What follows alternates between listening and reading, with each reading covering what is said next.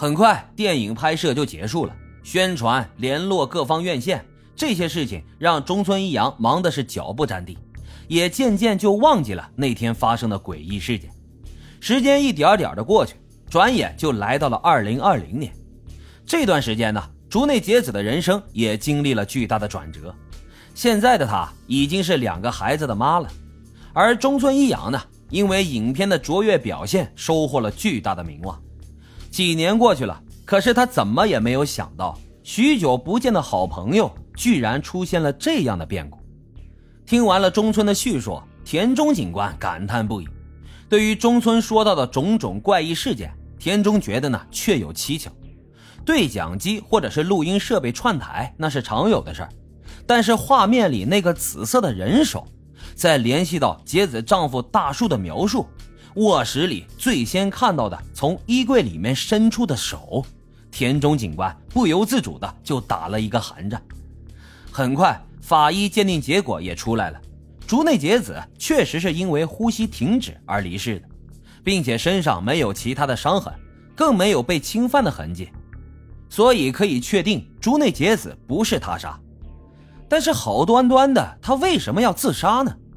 在调查的过程当中，田中才惊觉，这个表面上总是挂着甜美微笑的女明星，背后竟然经历了这么多不为人知的痛苦。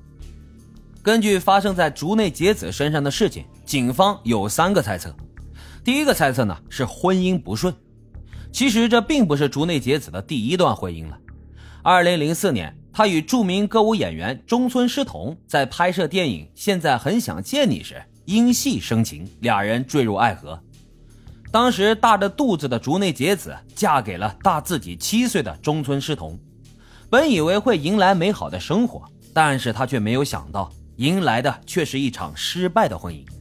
竹内结子生产当天，中村狮童并没有来陪产，也没有来探望，直到三四天后才到医院看了一眼自己的孩子，表现得十分冷漠。竹内结子被丈夫冷漠的行径伤透了心。婚后的丈夫仍然是顽心不改，不仅涉嫌酒驾被抓，还被爆出出轨甜美女性冈本玲。竹内结子得知后，毅然决然地选择了离婚，最终呢得到了儿子的抚养权。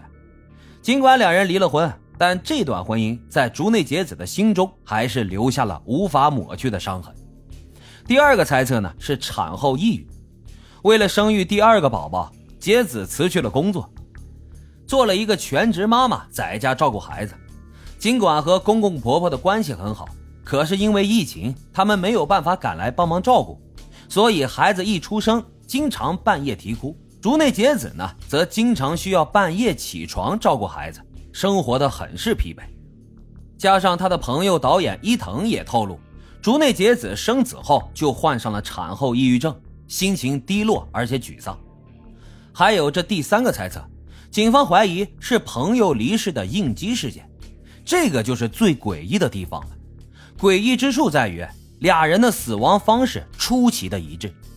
竹内结子呢有一个要好的朋友，名叫做三浦春马。俩人不久前才在电影《行骗天下公主篇》当中合作。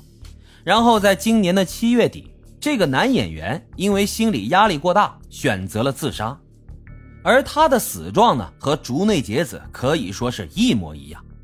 警方猜测，很可能是朋友的离世使得他被刺激到了。抑郁的结子最终也走向了离世的深渊。无论如何，竹内结子的死讯一出，激起了社会巨大的舆论。他的粉丝们纷纷冲上前夫的社交媒体账号，对其进行辱骂和指责，并声称是他的原因才导致了竹内结子的离世。田中警官反复思考案中的一些细节，总感觉似乎还有什么自己忽略掉的部分。然而，当翻看竹内结子的电影《不可住的房间》时，他越想就越觉得毛骨悚然。电影的情节仿佛和现实生活重合了，尤其是影片当中衣柜中自我了结的那一段，这种巧合更让田中警官不由浑身发凉。他马上找来当时的剧组人员了解情况。制片呢，一直都认为。